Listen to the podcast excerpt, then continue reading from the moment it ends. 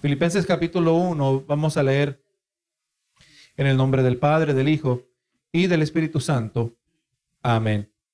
Pablo y Timoteo, siervos de Jesucristo, a todos los santos en Cristo Jesús que están en Filipos, con los obispos y diáconos, gracia y paz a vosotros, de Dios nuestro Padre y del Señor Jesucristo. Y así está titulada esta predicación, la epístola del gozo. Usted sabe que hoy nos emprendemos en una nueva jornada por medio de la, carta de Pablo dirigida a los filipenses. Pero debemos de cuidadosamente examinar lo que esta epístola inspirada por Dios tiene que decirnos a cada uno de nosotros. Vamos a mirar cómo nuestra cosmovisión cristiana necesita ser ajustada conforme a las verdades presentadas en esta carta. Vamos entendiendo que cada vez que visitamos la palabra, de alguna manera tenemos que ajustar nuestra perspectiva. La, idea de que debemos eh, ubicar, la idea de que nos vamos a ubicar en esta carta por varios meses, eh, debe constituir una nueva y emocionante jornada eh, en cuanto a nuestros corazones, porque se encuentra un deseo de descubrir aquellos tesoros del precioso evangelio que están para ser hallados. Así que juntos Vamos a examinar esta epístola y descubrir los tesoros que Dios tiene para cada, cada una de nuestras vidas. Tesoros que hemos de recibir e integrar en nuestras vidas cuando con corazones sinceros damos audiencia a lo que Dios quiere decir a cada una de nuestras vidas. Ahora, hermano, hablando de nuestra, la intención en el día de hoy, eh, la intención de esta exposición al libro de, los filipenses, queremos hoy enfocarnos en, los detalles introductorios a la epístola. Detalles que son necesarios e importantes para nuestra comprensión de lo que fue escrito. Vamos a hablar de detalles históricos y culturales que hará que cada uno de nosotros que formamos parte de la audiencia moderna nos podamos trasladar a los tiempos del Nuevo Testamento y podamos entender la epístola a los filipenses de la misma manera que ellos la entendieron, ¿verdad? A lo largo de toda la Biblia y especialmente en el libro de Filipenses, donde estamos o específicamente en el libro de Filipenses, donde nos encontramos, eh, se puede trazar la providencia de Dios eh, en el desarrollo de la historia. Y cuando al hablarnos de, providencia, eh, nos referimos a la manera que Dios actúa en relación a su creación. Gloria a Dios, providencia se refiere a su apoyo, su cuidado, la supervisión de todo lo creado desde el comienzo de la historia hasta la eternidad. Jesús hizo referencia a esto mismo cuando en Juan 5:17 dijo, y Jesús le respondió, mi Padre hasta ahora trabaja y yo trabajo. Estamos usted y yo aquí, hermanos, aleluya. Y de una manera u otra, estemos conscientes o no, nosotros somos sujetos a la providencia de Dios. Dios está trabajando. Dios está haciendo preparativos, Dios está canalizando, Dios está facilitando. Dios está impidiendo, ¿verdad que sí? Dios nos está abriendo puertas por un lado, por otro lado nos está cerrando puertas, todo conforme a sus propósitos, porque Él siempre está trabajando. El soberano Dios del universo está activo en su creación de manera constante, gloria a Jesús, y continua. Gloria a Jesús. Podemos añadir, hermano, que la providencia de Dios se refiere a su actividad ejecutada por medio de su ilimitado poder y conocimiento para cumplir su propósito hacia toda la creación, incluyendo y comenzando con la raza humana. Entonces estamos hablando, hermano, su providencia, como vamos a ver en el libro de los filipenses, el trasfondo de esta epístola. Vamos mirando, hermano, cómo Dios va trabajando.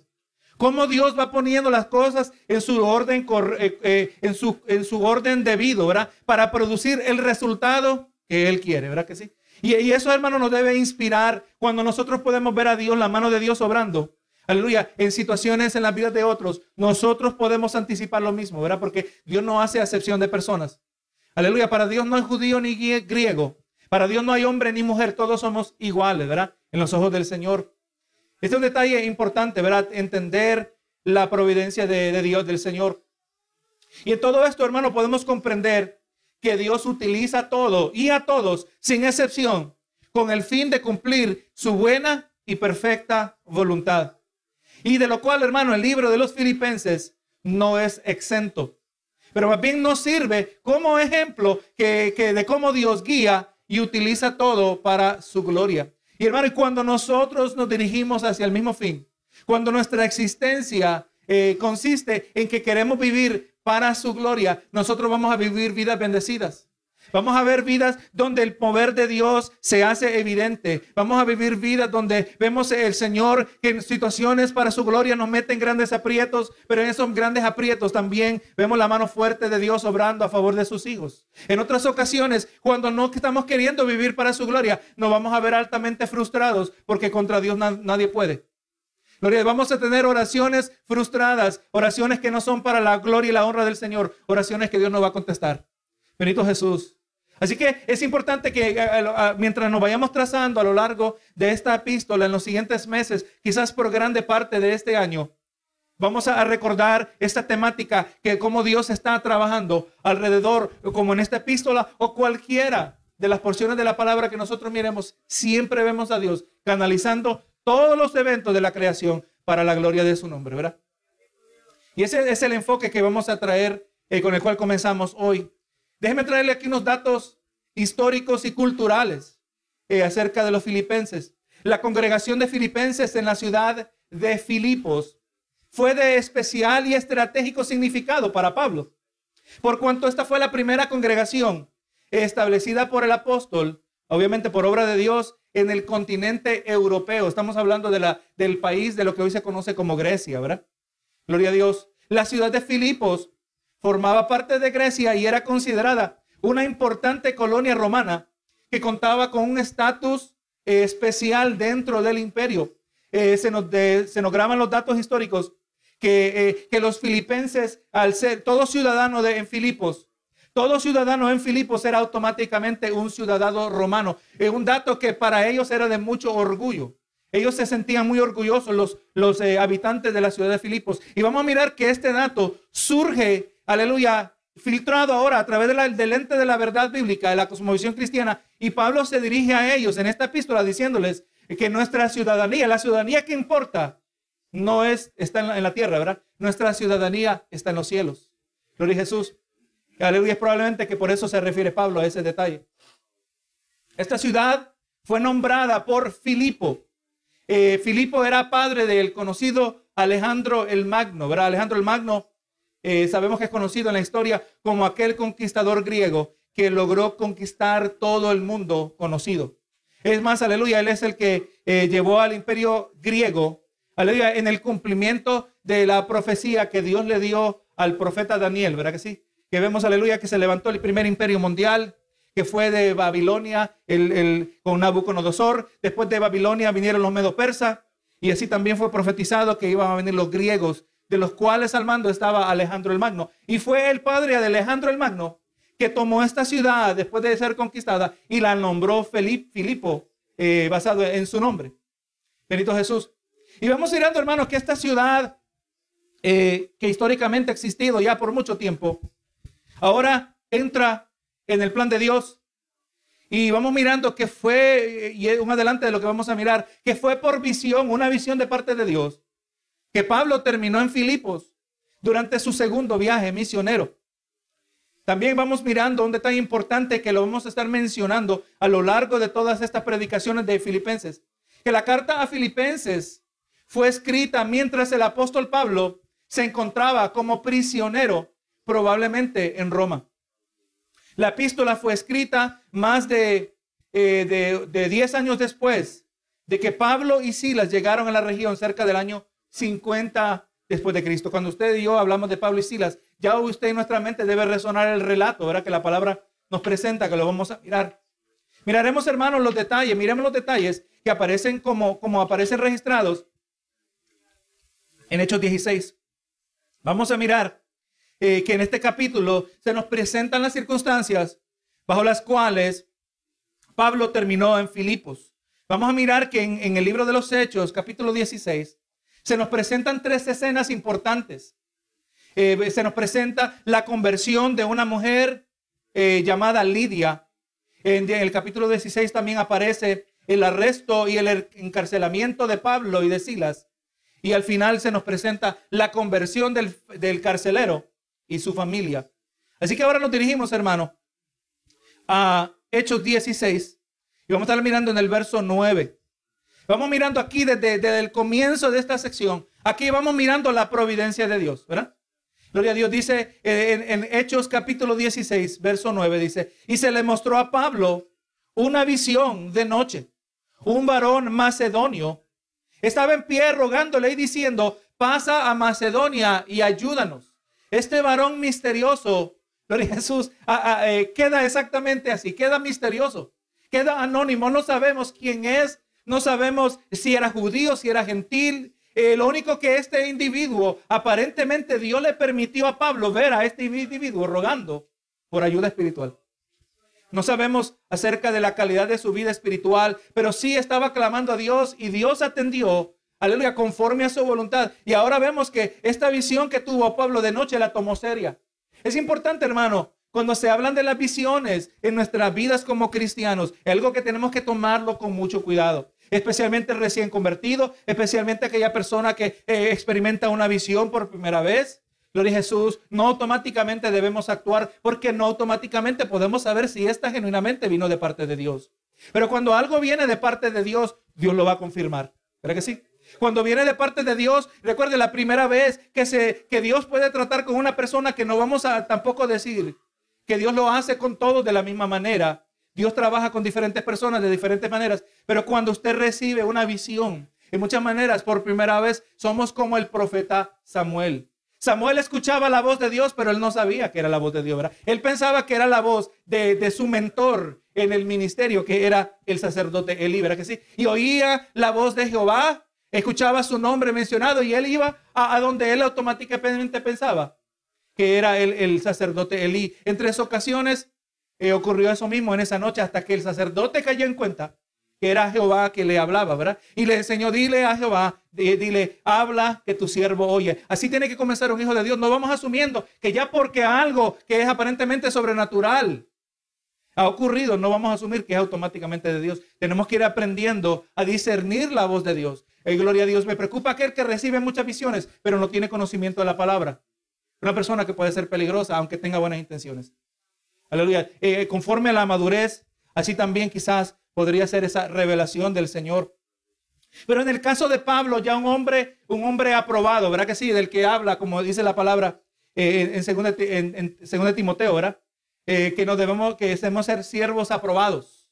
Gloria sea el Señor. Un hombre que había sido aprobado, un hombre que eh, a lo largo de su vida, su carácter, su testimonio, eh, Pablo fue dejado como muerto en una ocasión y, él animaba a los hermanos después de haberse levantado casi como moribundo y decía que es necesario que por muchas tribulaciones entremos en el reino de Dios. El testimonio de Pablo estaba aprobado, ¿verdad que sí? Y ahora, hermano, Pablo le dio la visión y todo lo que le acompañaban. Dice, y cuando vio la visión, enseguida procuramos partir para Macedonia, dando por cierto que Dios nos llamaba para que les anunciásemos, anunciásemos el Evangelio. Recuerda lo que dice Juan 8:44. Ninguno puede venir a mí si el Padre que me envió no le trajera. ¿Verdad que sí? Que no se vista, que no va. Si Dios no está en el asunto, ahí no va a pasar nada. Nuestra oración es por eso debemos pedir al Señor dirección. Que nos muestre dónde están las puertas abiertas. Que nos presente esas oportunidades evangelísticas donde se puede sembrar semilla. En algunos casos, hermano, vamos a sembrar semilla y esa persona no nunca se va a convertir al Señor, pero esa semilla que se sembró constituye un genuino testimonio que va a servir de acusación para esa persona y de cualquier manera cumplimos el propósito de Dios, ¿verdad? Tenemos que hacer la voluntad de Dios. Dice, y cuando vimos la visión, la visión enseguida procuramos partir a Macedonia, dando por ciento que Dios nos llamaba para que les anunciáramos el Evangelio. Zarpando pues de Troas, vinimos con rumbo directo a Samatrocia y el día siguiente a Neápolis y de allí a Filipos, que es la primera ciudad de la provincia de Macedonia, una colonia, y estuvimos en aquella ciudad por algunos días. Gloria a Jesús. Vamos mirando, hermano, que estos, estos evangelistas, Pablo, el apóstol Pablo, eh, obviamente acompañado, vamos a mirar, acompañado por Silas, aleluya, acompañado también por el autor de la carta a, del libro de los Hechos, eh, el, el doctor eh, Lucas, ¿verdad? El único gentil eh, que es un autor de un libro de la Biblia. El doctor Lucas vio todas estas cosas, el doctor médico. Aleluya. Y ahora se dirigen a Filipos. Filipos era una ciudad o, o, la ciudad más importante en la provincia de Macedonia. Vamos entendiendo que alguien en esta amplia provincia de Macedonia estaba clamando por el Evangelio. Hermano, mire cómo es el corazón de Dios, que aquel que está buscando la verdad la va a encontrar. Gloria a Jesús. Y así también aquel que no la está buscando nunca la va a recibir. O como el dicho que hemos aprendido, que no hay peor ciego que el que no quiere ver. Y nosotros oramos al Señor, oramos a Dios, que Dios abra los ojos de aquellos que no les sirve, ¿verdad que sí? Oh, eh, gloria a Jesús. La gente a veces pide, pide a, un cristiano, el incrédulo le pide al cristiano, ora por mí, que Dios me ayude. Yo, yo voy a orar que Dios te bendiga, pero lo que ellos no entienden es que para Dios bendecir a un incrédulo, primero tiene que quebrantarlo. Pero ellos quizás aparte no la quisieran. Y si tuvieran eso, no quisieran que oráramos por ellos, ¿verdad? Porque lamentablemente el corazón del incrédulo está endurecido, está frío hacia Dios, o, en otras palabras, está muerto, mejor dicho, el lenguaje bíblico nos dice. Gloria a Dios. Pero vemos, hermano, que eh, obviamente eh, eh, Pablo y los que le acompañaban tenían una clara percepción del obrar de Dios. Ellos tenían una clara percepción de la providencia de Dios. El Señor está trabajando. Aun cuando guarda silencio, Él está trabajando, ¿verdad que sí? Aunque no lo podemos ver, como dice esa alabanza, Él está obrando. El Señor siempre está trabajando. Y como Él es bueno, todo lo que Él hace siempre tendrá un buen resultado. Gloria a Jesús. Entonces vamos mirando, ¿verdad? Cómo ellos se iban colocando, esperando pacíficamente en el Señor. Y ahora en los siguientes versos, del 13 al 15, se nos presenta ahora la primera escena importante. Vemos la conversión de una mujer que resultó muy importante, la conversión de Lidia. Vamos al verso 13, dice, y un día de reposo salimos fuera de la puerta, junto al río donde solía hacerse la oración, y sentándonos hablamos a las mujeres que se habían reunido. Hermano, la costumbre de Pablo, usted lo puede ver en todas las epístolas, usted lo puede ver, mejor dicho, en el libro de los Hechos, donde Pablo entraba a una ciudad, él siempre entraba en la sinagoga de los judíos. Amén. En la sinagoga de los judíos, él iba a encontrar dos clases de personas. Iba a encontrar judíos, aleluya, que religiosamente guardaban el judaísmo. Iba a encontrar judíos que, que sinceramente que amaban a Dios y querían acercarse a Dios. Y también muchas veces se encontraba gentiles que aunque no podían entrar, pero estaban muy interesados en la revelación de Dios a través del Antiguo Testamento. Benito Jesús. Pero vemos que en este caso, cuando él entra a Filipos, eh, podemos llegar a la, a la, conclusión de que posiblemente la población judía en Filipos era eh, pequeña en tamaño, al grado que no vemos registrada ninguna sinagoga en Filipos, sino más bien que se reunían en el día de reposo. Amén. ¿Dónde es que se reunían normalmente? Era en el, en el templo, ¿verdad? Era en la sinagoga, pero aquí no había sinagoga. Aparentemente se reunían junto al río, ¿verdad? Gloria a Dios. Pablo buscaba dónde había actividad espiritual. Gloria a Dios. Y entonces dice el verso 14. Entonces una mujer llamada Lidia, vendedora de púrpura, una mujer comerciante, dice, de la ciudad de Tiatira, adoraba a Dios, que adoraba a Dios, estaba oyendo y el Señor, y mire Juan, el Juan Juan 6:44 o Juan 8:44, se me olvida. Eh, dice aquí, gloria a Dios, y el Señor abrió su corazón, ¿verdad? abrió el corazón de ella para que estuviese atenta a lo que Pablo decía. Recuerda, hermano, eh, lo que nos dice en el Salmo 14. Aleluya. Ninguno se acerca a Dios, ninguno busca a Dios, ni siquiera uno. Amén. Gloria a Jesús. Para que el hombre se pueda acercar a Dios, Dios tiene que habilitar a un individuo que se encuentra muerto en delitos y pecados, ¿verdad que sí? Y aquí el lenguaje nos presenta, nos dice que el Señor abrió su corazón. Eso es lo que oramos nosotros por nuestros familiares. Eso es lo que nosotros oramos por nuestros amigos, lo que oramos por nuestros vecinos, ¿verdad que sí? Señor, ábrele el corazón para que pueda atender el Evangelio. Gloria a Jesús. Y, hermano, y mire, aquí en, en, corto lenguaje se nos dice el dramático cambio, ¿verdad? Dice, y cuando fue bautizada, ya vemos que se le abrió el corazón, no se nos dice cómo hizo y cuándo, cuándo se tardó en hacer profesión de fe, cuánto tiempo pasó, pero nos dice que eventualmente, rápidamente, se nos dice, fue bautizada y su familia. Y dice, y nos rogó diciendo, y mire el lenguaje de ella, si habéis juzgado que yo sea fiel al Señor, entrad de mi casa y posad, y nos obligó a quedarnos. Amén. Fue muy persuasiva esta dama. Gloria a Dios. Estaba, obviamente podemos imaginar aquí, aleluya, eh, cuán persuadida había sido del Evangelio, cuán impactada. Usted se puede imaginar lo que estaba en el corazón en el caso de, de, de, saqueo. Amén, aleluya. Que pudo recibir al Señor en su casa y tuvieron esa comunión espiritual, ¿verdad que sí? Usted se puede imaginar eh, Marta y María cuando atendían a Jesús de la misma manera. Esa hospitalidad que nace en el corazón de aquel que ha sido transformado, a aquellos que le han bendecido espiritualmente. Eso es lo que estamos mirando en Lidia. Ahí estamos nosotros mirando el comienzo de la congregación de Filipos. Estamos mirando aquí el comienzo de la congregación, aleluya, a la cual eh, conocemos hoy, ¿verdad? La iglesia, los hermanos filipenses. Ahora en el verso 16 se nos presenta otra escena muy importante en el narrativo del trasfondo del comienzo de la iglesia de Filipos. Vamos mirando a Pablo y a Sila que son encarcelados. Y dice, y aconteció que mientras íbamos a la oración, nos salió al encuentro una muchacha que tenía espíritu de adivinación, la cual daba gran ganancia a sus amos adivinando. Sabemos, ¿verdad? Que lo que la actividad demoníaca es real. Gloria a Jesús. Pero es importante aclarar, el diablo no tiene la habilidad de saber el futuro. Gloria a Dios. Dios sabe el futuro en un, por, un, lado porque Él es omnisciente, pero otro por otro lado porque Él es soberano. El futuro se va a desarrollar absolutamente como Dios lo ha determinado. ¿verdad que sí? El diablo no tiene esa habilidad. El diablo puede aparentar, gloria a Jesús, mañana te va a asaltar a alguien y ¿qué hace? Pues usted puede tener un malhechor y lo puede enviar para que asalte a alguien, ¿verdad que sí? Eso no quiere decir que sabemos el futuro.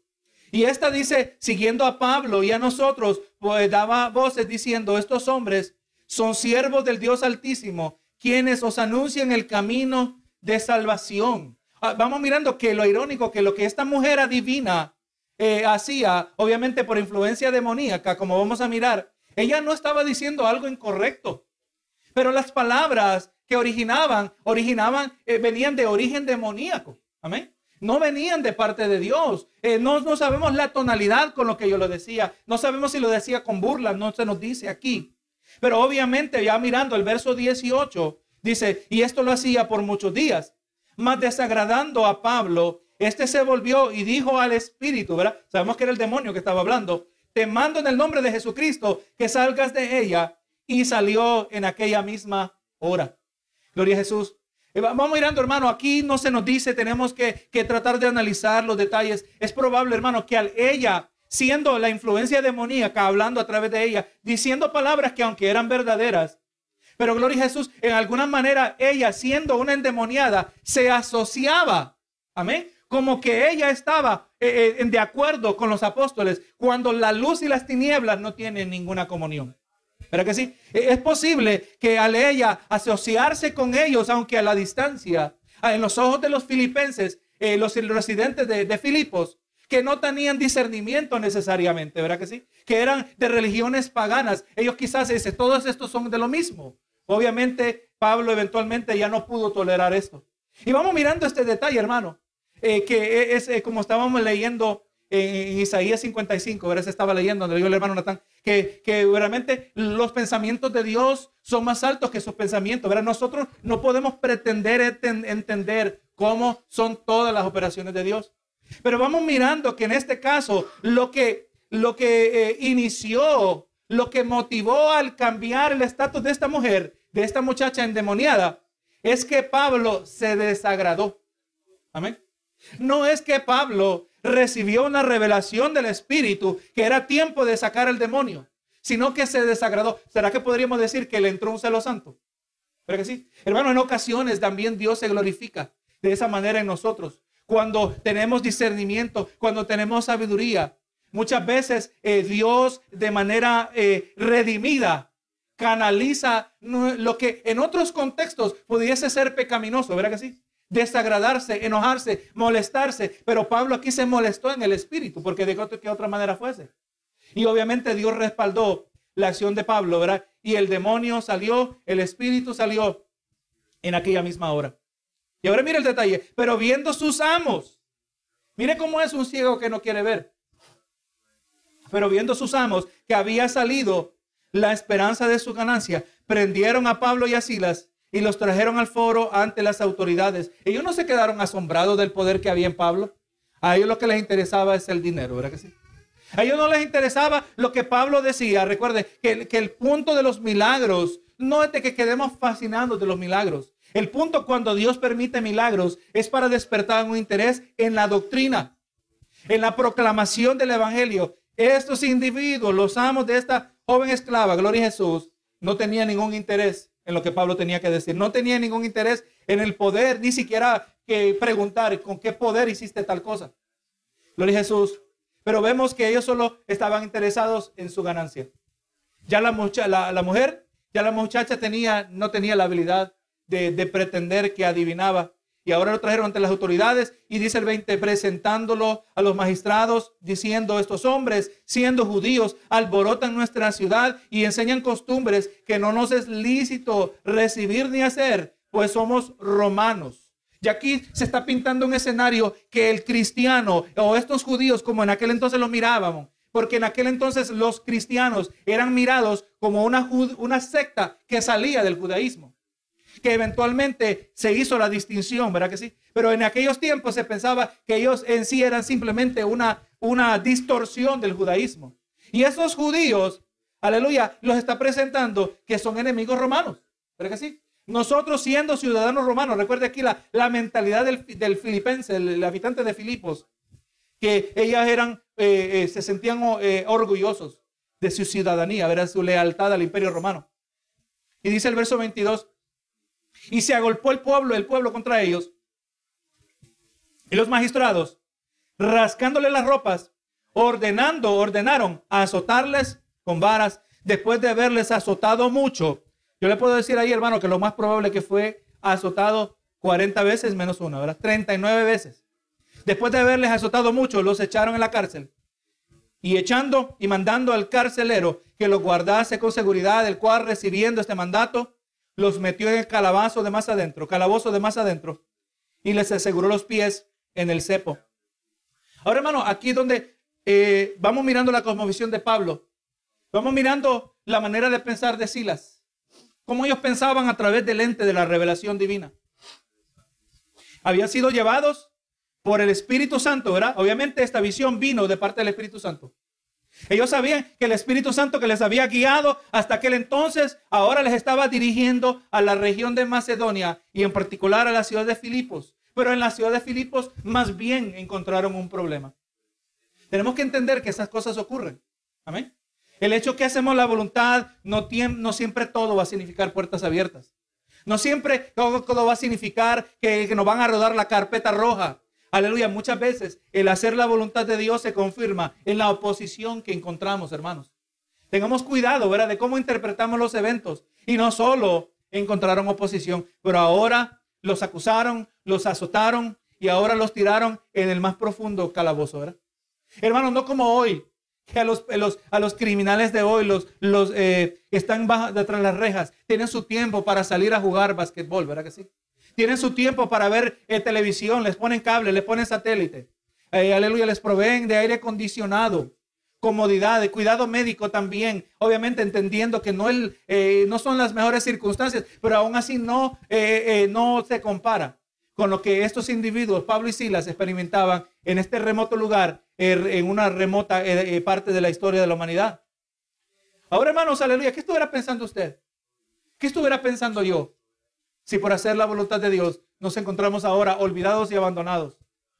Eh, usted sabe que parte de la cultura, eh, eh, la cultura popular hoy, Gloria Jesús, sale que todo, ah, lo ha visto usted en alguna película, cuando alguien llega a la cárcel, lo primerito que dice, que pide, quiero mi llamada telefónica. Bendito Jesús. No, hermano, aquí no había llamada telefónica. Aquí no había manera de contactar a un abogado. Gloria Jesús. Aquí no había nada. Ellos estaban en muchas maneras olvidados y abandonados, pero ellos eso no les importaba, el sentido físico humano. Aleluya, eso era real. ¿Quién? Quizá cuánta gente no sabía lo que a ellos les había pasado, pero Dios obviamente no se había olvidado de ellos. Y vamos a mirar aún más importante, que ellos tampoco se olvidaron de Dios. Verso 25, otra escena interesante, importante. Verso 25, pero a medianoche, ¿qué estaban haciendo Pablo y Silas? Estaban orando. Amén. Estaban orando Pablo y Silas. Este detalle es importante porque eh, vamos a mirar lo presente en la carta de los filipenses. Recuerde, la carta que Pablo escribió a los filipenses se escribió aproximadamente 10 a 12 años después de estos eventos. Ahora Pablo está otra vez prisionero, por ahora en Roma. Gloria a Jesús. Pero vemos que Pablo demuestra una actitud similar a la que está demostrando 10 años atrás. Aleluya, con Pablo y con, con Silas. Y ellos estaban orando. ¿Y qué estaban haciendo? Cantando himnos a Dios. Nos pueden poner cadenas, podríamos imaginar lo que los pensamientos de ellos. Nos pueden poner cadenas, pero no pueden atar nuestras almas, ¿verdad que sí? Nos pueden poner cadenas, pero no pueden silenciar nuestro corazón en alabanza y adoración al Señor. Y que hacían lo que quizás usted y yo no hiciéramos. Oraban, dando y, cantaban himnos. Y hermanos dijeron, Pablo y Silas, usted se puede imaginar, aquí estoy tratando de, de leer entre las líneas, diciendo, esta es una oportunidad evangelística. Amén. Y los presos los oían. Es posible, yo me imagino la escena, Pablo y Silas ahora en el remoto, oye, pero ahí se oye al que está en la otra celda. Si lo podemos oír a él, él nos puede oír a nosotros. Vamos a, a cantar algo que se les hace extraño a ellos. Vamos a cantarle gloria al Dios Todopoderoso. Me hubiera gustado saber qué himno cantaba Pablo y Silas, para que lo cantáramos en el día de hoy, ¿verdad que sí? Un himno altamente bíblico, un himno que quizás exaltaba a Dios en grande manera, como debemos nosotros exaltar al Señor. Y oraban y cantaban y los presos oían. Y mire, hermano, cómo Dios reaccionó, cómo Dios. Vamos mirando, hermano, un, detalle misterioso, como hablamos refiriéndonos a Isaías 55. Que no, nosotros no siempre entendemos cómo, cuándo y dónde Dios va a trabajar. Gloria a Dios. ¿Cómo lo que nosotros hacemos, de qué manera va a causar que Dios actúe de otra manera? Nosotros no podemos formular que entendemos siempre lo que Dios está haciendo. Pero en este caso, ellos cantaban y adoraban a Dios, pasara o no pasara nada. Pero algo pasó. Dice, y entonces sobrevino de repente un gran terremoto, de tal manera que los cimientos de la cárcel se sacudían y al instante se abrieron todas las puertas y las cadenas de todos se soltaron no solo las cadenas de Pablo y Silas, pero las cadenas de todos. Hermano, un terremoto normal no causa estas cosas, ¿verdad que? A mí no me hubiera sorprendido leer este narrativo y descubrir que entre los escombros se encontraban Pablo y Silas. Y ahora, habiendo sobrevivido el terremoto, todavía les tocaba alar el pedazo de bloque al cual estaba atado la cadena. Pero ese no era el caso. Dios mostró, hermano, Dios le estaba confirmando a Pablo y a Silas que todavía había trabajo que hacer. Amén. Que su jornada no había terminado allí. Aleluya. Y ellos adorando, cantando, como lo debe hacer un cristiano, un hijo de Dios, en toda circunstancia, como lo hacía Sadrach, Mesach y Abednego. Señor, en Nabucodonosor, rey Nabucodonosor, si, si Dios al que servimos, Él tiene el poder de salvarnos del horno de fuego, y aunque no nos salve, tampoco vamos a adorarla, la estatua. En otras palabras, leyendo entre las líneas, ahí también, solo a Dios vamos a adorar. Y solo a Él adoraremos siempre. Benito Jesús. Y hermano, y es exactamente, ¿verdad? Leyendo el narrativo de, Daniel, es lo que ellos hacían dentro del horno de fuego. Adoraban al Señor. Y ahí estaba el Señor con ellos. Aquí estaba el Señor con Pablo y Silas. Y algo milagroso, aleluya, se sacudió el lugar. Y ahora del alboroto, del, del, del ruido, del sacudir, se despertó el carcelero, el carcelero y viendo las puertas abiertas de la, habiendo abiertas las puertas de la cárcel, sacó la espada y se iba a matar pensando que los presos habían huido. Hermano, era serio el cargo. Usted no quería el trabajo de carcelero, le digo. Porque si usted fallaba, se le escapaba uno. Era su vida por el que se escapó. Y él ya había asumido que todo, y había otro milagro. No solo fue el milagro que se sacudió el lugar, que, que, se abrieron las cadenas, pero que también los presos no se escaparon. A Pablo y Silas entendemos que no se hubieran escapado. Pero de los otros criminales, eso no tiene lógica humana, ¿verdad? Pero no se escapó ninguno. Mire el verso, verso 28. Mas Pablo clamó a gran voz diciendo, no temas ningún mal, pues todos estamos aquí, todos. Ninguno se escapó. Entonces él, él entonces pidiendo luz, se precipitó adentro y temblando. Ahí estaba orando el Señor, hermano. Ahí estaba tratando. El hombre no sabemos cuál era su estatus espiritual.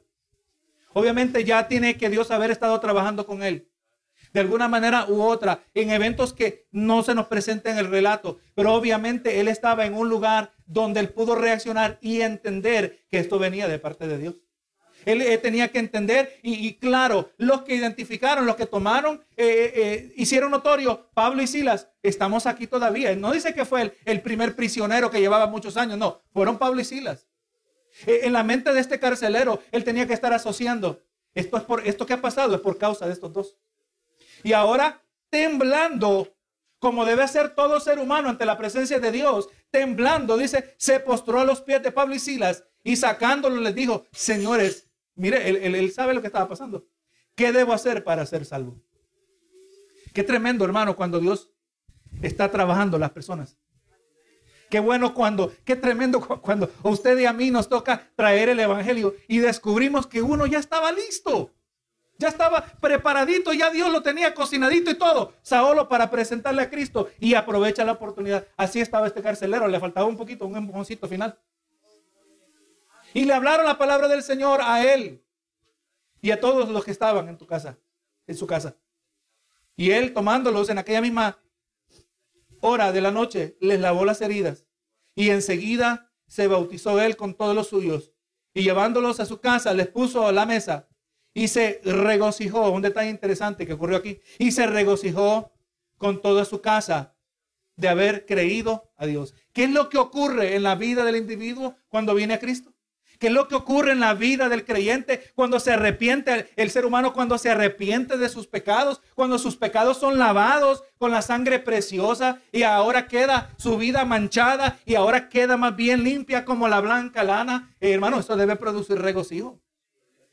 Como vamos mirando, hermano, aleluya, de, cómo está, cómo se le ha titulado a lo largo de los, de los siglos a esta epístola, la epístola a los filipenses la epístola del gozo, la epístola del regocijo. Porque eso es lo que hace en el Evangelio, en aquellos corazones arrepentidos. Yo le dejo a usted que deje tarea, que usted termina de leer cómo termina este relato en el libro de los Hechos. Pero como mencionamos, hermano, la epístola de los filipenses ha llegado a ser catalogada como la epístola del gozo. Desde temprano en la historia de la iglesia.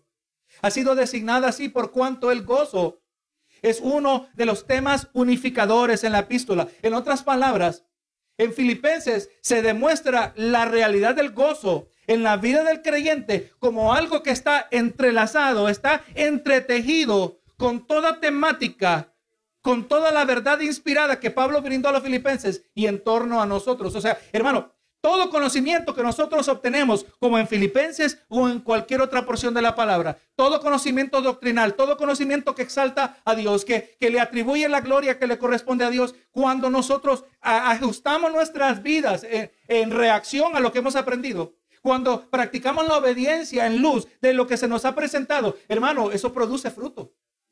¿No nos dice la palabra que el fruto del Espíritu es amor, gozo? ¿Verdad? El segundo atributo del fruto del Espíritu? Vamos a mirar, hermano, que hay razón por la cual esta es titulada la epístola del gozo.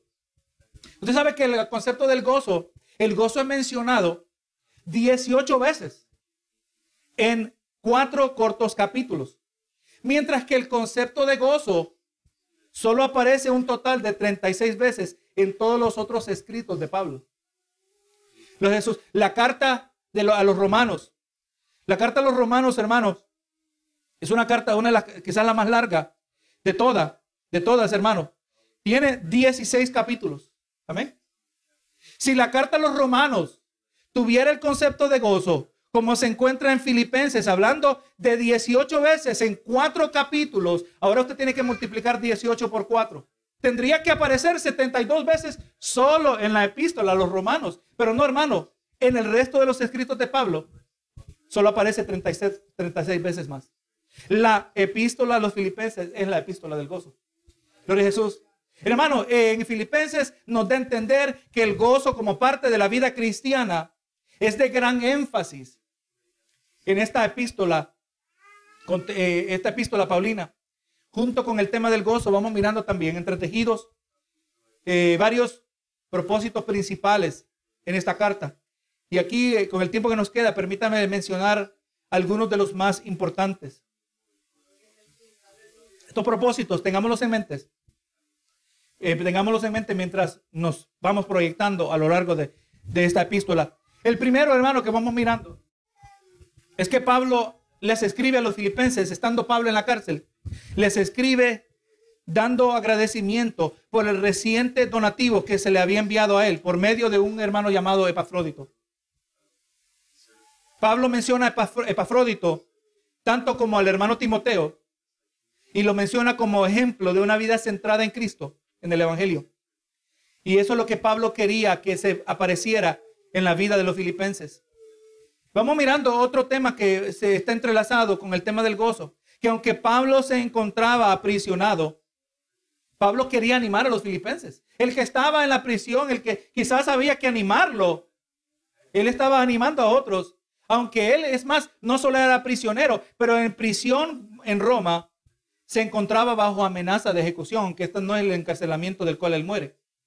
Pero se encontraba bajo amenaza de persecución y por medio de su carta les demostró que no solo él no solo se encontraba animado en Cristo Jesús, pero más bien se encontraba lleno de gozo. Eso lo vamos a ver en esta epístola. Y vamos a encontrar en medio de todo esto que aún un mayor propósito para escribir esta carta. Número uno, Pablo se preocupaba eh, que la, la, se preocupaba de que los filipenses avanzaran en su fe, que crecieran, como nos aparece en el capítulo 1, verso 25. También surge que a pesar de los conflictos, la iglesia de los Filipos, la iglesia en Filipos se presentaba como una comunidad saludable cuando comparada con otras congregaciones problemáticas, por ejemplo, los hermanos en Corinto y también los hermanos en Galacia. Usted va a mirar que aquí en, Filipenses no aparecen un mayor, eh, mayores problemas, grandes problemas como lo eran estas dos congregaciones. Mire lo que nos añade aquí el pastor John MacArthur acerca de la congregación en Filipo. Dice, la congregación en Filipo también tenía una suporción de problemas. Sus miembros eran extremadamente pobres a tal grado que Pablo se impresionó de la contribución que hicieron hacia la ofrenda que él estaba colectando para los hermanos pobres en Jerusalén. Vamos a ver cómo este tema surge más adelante en la epístola. Eh, eh, los hermanos en Filipos eran hermanos sumamente generosos. Aleluya. Y esto reflejaba algo del corazón de ellos. Eh, esto, este asunto de la ofrenda para los hermanos en Jerusalén aparece, registrado en 2 de Corintios 8. Vemos también, hermano, dice MacArthur, igual que Pablo, ellos también estaban siendo perseguidos por la causa de Cristo, como aparece al final del capítulo 1. Pero aún ellos estaban siendo también atacados y aún más estaban siendo atacados por falsos maestros, lo que aparece y vamos a mirar en el capítulo 3 de Filipenses. Y encima de todo, había una enemistad que se había desarrollado entre dos mujeres prominentes en la congregación que también amenazaba la unidad de la congregación. Esto aparece en el capítulo 4. Pero a pesar de las circunstancias de ambos, el autor y los recipientes, vemos que el gozo permea, el gozo satura la carta a los filipenses a tal grado que es llamada la epístola del gozo.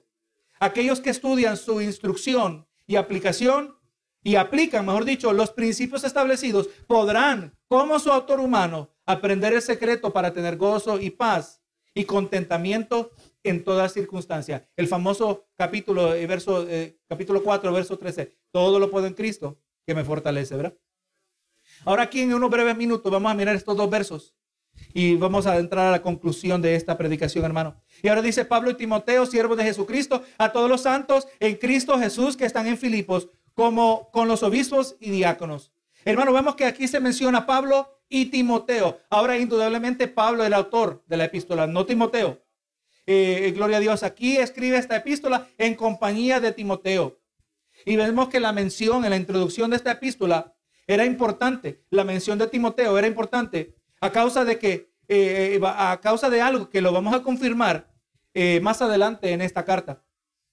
Pablo anteriormente, llamado por su nombre hebreo Saulo, sabemos que después de su conversión llegó a ser conocido como el apóstol a los gentiles. Aquellos que eran de descendencia hebrea aquellos que no eran de descendencia hebrea ni practicantes de la ley. Ahora, por el otro lado, Timoteo, en breve, gloria a Dios, sabemos que llegó a ser un hijo espiritual de Pablo y vemos que fue de grande utilidad para el ministerio. Timoteo, su madre era judía, pero su padre era griego. Gloria a Jesús. Miren lo que dice Pablo acerca de Timoteo en Filipenses 2:20 al 22. Hablando de Timoteo, dice, pues a ninguno tengo del mismo ánimo y que tan sinceramente se interese por vosotros. O sea, Pablo está diciendo eh, que yo tengo a uno igual que yo, se llama Timoteo, que lo va a amar, que lo va a tratar, que le va a ministrar como que si fuera yo. Dice, porque todos buscan lo suyo propio, no lo que es de Cristo Jesús, pero ya conocéis los méritos de él, que como hijo a padre ha servido conmigo en el Evangelio. O sea, Pablo está diciendo, Timoteo es un hijo espiritual para mí. Y yo deposito en él toda mi confianza. Si yo lo envío, es como que estuviera presente. Este detalle es importante porque eventualmente Dios envía, eh, perdón, Pablo lleva, envía a Timoteo para ministrar a los hermanos en Filipos. Pablo y Timoteo, siervos de Jesucristo. Usted sabe la palabra que es siervo aquí es traducido de la palabra griega doulos, que puede ser también traducida o quizá más apropiadamente traducida esclavo. Usted sabe que los traductores de la Biblia, eh, algunos se sienten un poco eh, eh, aproblemados en cuanto a cómo traducir esta palabra. Porque para ellos, al decir esclavo, ellos dicen la palabra esclavo está acompañada de mucha connotación negativa, un significado negativo en la mente del oyente. Nosotros no queremos crear controversias, pero es que tenemos que ser claros, hermanos. Pablo y Timoteo, esclavos de Jesucristo, es lo que literalmente dice allí. Pero entonces Pablo está diciendo que él y Timoteo están tan entregados a Jesucristo que ellos eran esencialmente esclavos de él. Esclavos en el sentido de sujeción y o subordinación. Acerca de esto, MacArthur dijo, cuando usada en el Nuevo Testamento, acerca de la relación del creyente hacia Jesucristo, Doulos describe servicio que es voluntario, determinado y devoto. Hermano, solo tiene que usted ir al Antiguo Testamento y usted va a ver que no toda la esclavitud del Antiguo Testamento era opresiva. La palabra esclavo no siempre garantizaba un significado negativo. Ah, la palabra nos presenta que eh, en el pueblo de Israel, eh, gloria a Dios, cuando alguien no podía pagar sus deudas, se vendía como esclavo. Gloria a Jesús. Y a Dios estableció un sistema que cada siete años venía el año de júbilo. Y en el año de júbilo, todo aquel que se había vendido a sí mismo en esclavitud quedaba libre. Bendito Jesús. Pero también Dios muestra que habían esclavos, sirvientes voluntarios, gloria a Dios, que empezaban a amar a sus amos de tal manera que decidían ser sus siervos de por vida. Y la palabra registra que cuando alguien hacía eso, Dios prescribió que eh, tenía que ser traspasado su oreja, gloria a Dios, el lóbulo de su oreja, con, algo, eh, gloria a Dios, que traspasa y, para hacer evidencia que ahora él es siervo permanente porque ama a su amo. Gloria a Jesús. De la misma manera, gloria a Dios, eh, Pablo y Timoteo teniendo su propia voluntad, era, entendían que su propia voluntad era insignificante o secundaria cuando se trataba de la prioridad dada a la voluntad de Dios Hijo. Lo leo aquí rápidamente en relación a esto. Filipenses 1:21. Porque para mí el vivir es Cristo y el morir es ganancia. Alguien que está entregado al Señor, ¿verdad? Dice, más si el vivir en la carne resulta para mí en beneficio de la obra, no sé entonces qué escoger Pablo entendía que estando preso en la cárcel, él estaba bajo amenaza de muerte. Él sabía que lo podían matar estando en la cárcel. Él dice, si me toca morir, muero. Si me toca vivir, vivo. Pero por un lado, él ya habla, yo, yo quisiera estar con el Señor, pero por otro lado, miro que si sigo en esta carne, yo puedo seguir siendo de beneficio. Vamos mirando que por un lado, él quiere algo, pero si él entiende que Dios quiere otra cosa, eso es lo que él va a hacer. Dice el verso 23, porque de ambas cosas estoy estre pues estrecho, pues estoy puesto en estrecho, teniendo el deseo de partir y estar con Cristo, lo cual es muchísimo mejor, pero no pero el quedar, pero quedar en la carne es más necesario por causa de vosotros. Ese suena como esclavo, hermano. Suena como alguien que voluntariamente ha sometido su voluntad a Jesús. Claro que sí. Dice, y confiando en esto, sé que quedaré y que aún permaneceré con todos vosotros para vuestro provecho y gozo. Otra vez vuelvo a mencionar, ¿verdad? Provecho y gozo de la fe para que abunde vuestra gloria de mí en Cristo Jesús por mi presencia entre vosotros. En la carta a los Gálatas, Pablo dice algo similar. Gálatas 2.20 dice, con Cristo estoy juntamente glorificado, ya no vivo yo, mas vive Cristo en mí. Y lo que ahora vivo en la carne, lo vivo en la fe del Hijo de Dios, el cual me amó y se entregó a sí mismo por mí el siervo, el esclavo, el doulos, ¿verdad? Usted sabe que Juan el Bautista también entendía esto. Cuando dijo en Juan 3:30, es necesario que Él crezca y que yo mengüe. Y aquí en este primer verso de Filipenses, Gloria a Jesús en su saludo, Pablo y Timoteo, siervos de Jesucristo, a todos los santos en Cristo Jesús que están en Filipos con los obispos y diáconos. Esta epístola, vamos mirando hermano, que es, este, particular y única en su salutación. En este saludo, eh, Pablo no solo está dirigiéndose a la congregación, pero también se dirige a los líderes de esta que en ella ministraban. Y aquí le brinda el saludo. Gracias y paz a vosotros de Dios, nuestro Padre y del Señor Jesucristo. Gracias y paz es una expresión, hermano, que formaba parte del saludo estándar de Pablo. Donde le deseaba, eh, eh, es que mejor cosa, hermano, que desearle a alguien la gracia y paz, dice de nuestro Dios y Padre, eh, y de nuestro Dios Padre y del Señor Jesucristo. Así que, hermano, en esta introducción esta epístola, hemos aprendido acerca de Pablo y las circunstancias que Dios utilizó para llevarle a esta ciudad con el fin de establecer esta congregación. Hemos visto, hemos visto cuán trazable es la providencia de Dios, ¿verdad Y muchas veces, hermanos, nosotros en nuestra propia vida, mirando hacia atrás, podemos trazar la mano providencial de Dios.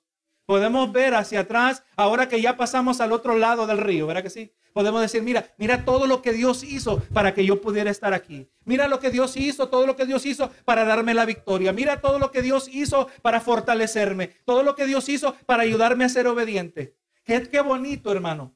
Cuando nosotros podemos mirar atrás. El que mira hacia atrás es porque se mantuvo fiel. ¿Verdad que sí? Si cruzó el río, es porque se mantuvo obediente. Aleluya. Y el que se mantiene obediente siempre va a poder mirar atrás y va a poder trazar la mano providencial de Dios, obrando a favor de cada uno de sus hijos. Exactamente lo que miramos en este comienzo de la congregación de los filipenses, que comenzó con una mujer llamada Lidia, vendedora de púrpura, comerciante, una mujer de alto prestigio, también, gloria a Jesús, eh, miramos, aunque no eh, podría estar implícito, aún esta muchacha que fue liberada del demonio, definitivamente eh, Lidia y su familia eh, y el carcelero y también su familia. Ahí vemos el comienzo de la congregación de Filipos, la congregación de los filipenses. Gloria a Jesús. También, hermanos, hemos aprendido de la ciudad y las circunstancias que de aquellos que llegaron a ser parte de esta congregación, como ya mencionamos. Y también pudimos ser instruidos acerca de la razón por la cual la carta a los filipenses ha llegado a ser conocida como la epístola del gozo el gozo que caracteriza la vida del creyente y que posee y se sujeta a la verdad del Evangelio de Jesucristo. Así que hermano, por implícito está que si usted y yo hacemos, integramos las verdades de la carta a los filipenses y, y lo hacemos nuestro y lo aplicamos con corazones sinceros, no se sorprenda que su vida también sea permeada, saturada del gozo que viene de parte del Señor.